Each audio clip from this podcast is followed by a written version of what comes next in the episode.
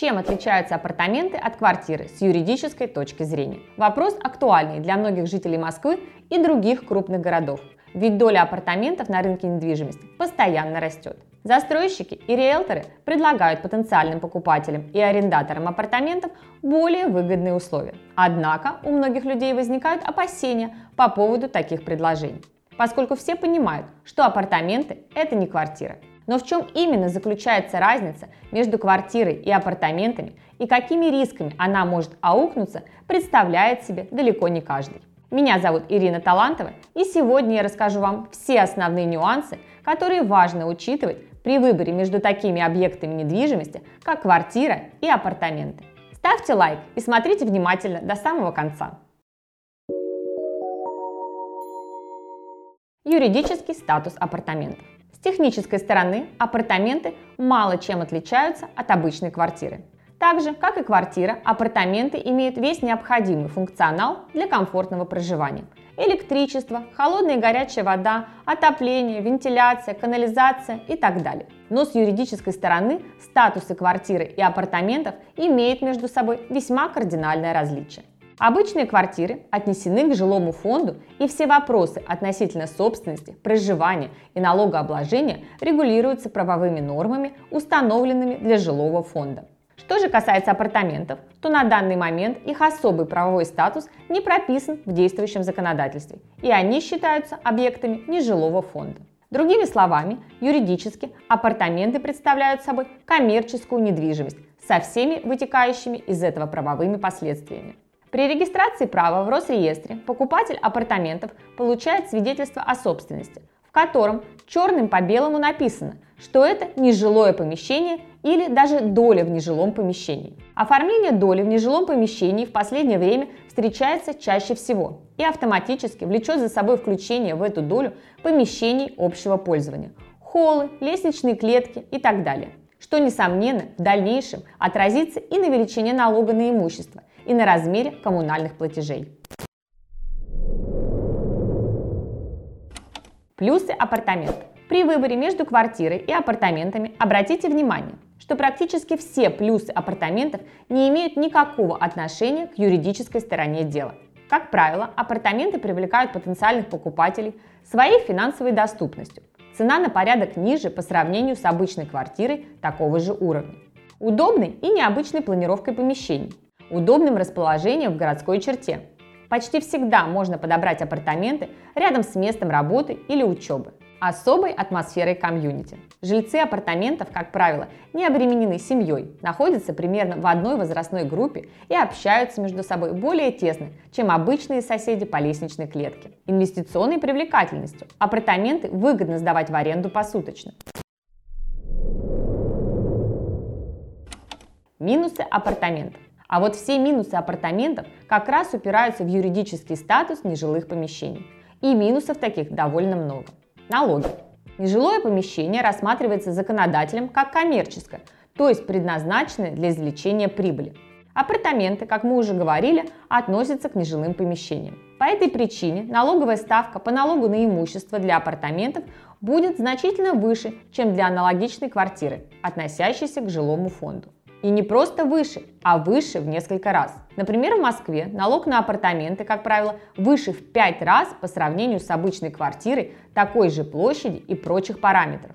Конечно, ставка налога зависит от региона и кадастровой стоимости объекта. Иногда, если кадастровая стоимость низкая, разница в налогообложении не столь заметна. Но апартаменты обычно покупают, чтобы быть ближе к центру города и станциям метро. Поэтому рассчитывать на низкую кадастровую стоимость не приходится особенно если вы приобретаете апартаменты в центре Москвы. Наряду с повышенной ставкой налога на имущество покупателю апартаментов придется столкнуться и с другой неприятной вещью. Налоговый вычет при покупке апартаментов оформить будет нельзя. Налоговый вычет оформляется только в отношении помещений жилого фонда и не распространяется на сделки с коммерческой недвижимостью.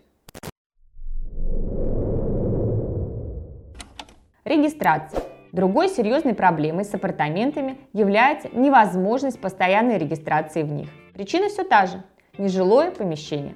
Данный факт может оказаться ключевым для покупателя, который ищет жилье, но не имеет московской прописки. Покупка апартаментов предоставит крышу над головой, однако оформлять постоянную регистрацию придется где-то в другом месте.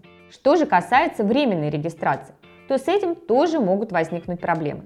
На данный момент получить временную прописку в апартаментах можно только в том случае, если конкретные апартаменты подпадают под требования приказа Минспорттуризма за номером 35 от 2011 года. То есть общая площадь должна быть не менее 40 метров, имеются две жилые комнаты и кухня, и при этом в документации застройщика указано, что здание относится к гостиничному или офисно-гостиничному комплексу.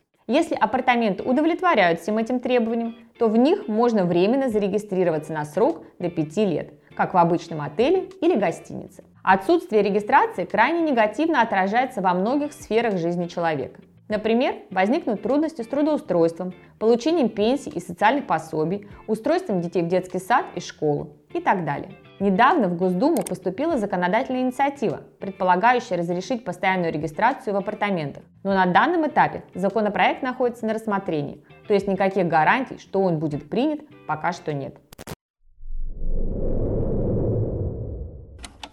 Коммунальные платежи. По аналогии с налоговой ставкой, коммунальные счета для объектов некоммерческой недвижимости, а значит и для апартаментов, тоже существенно выше.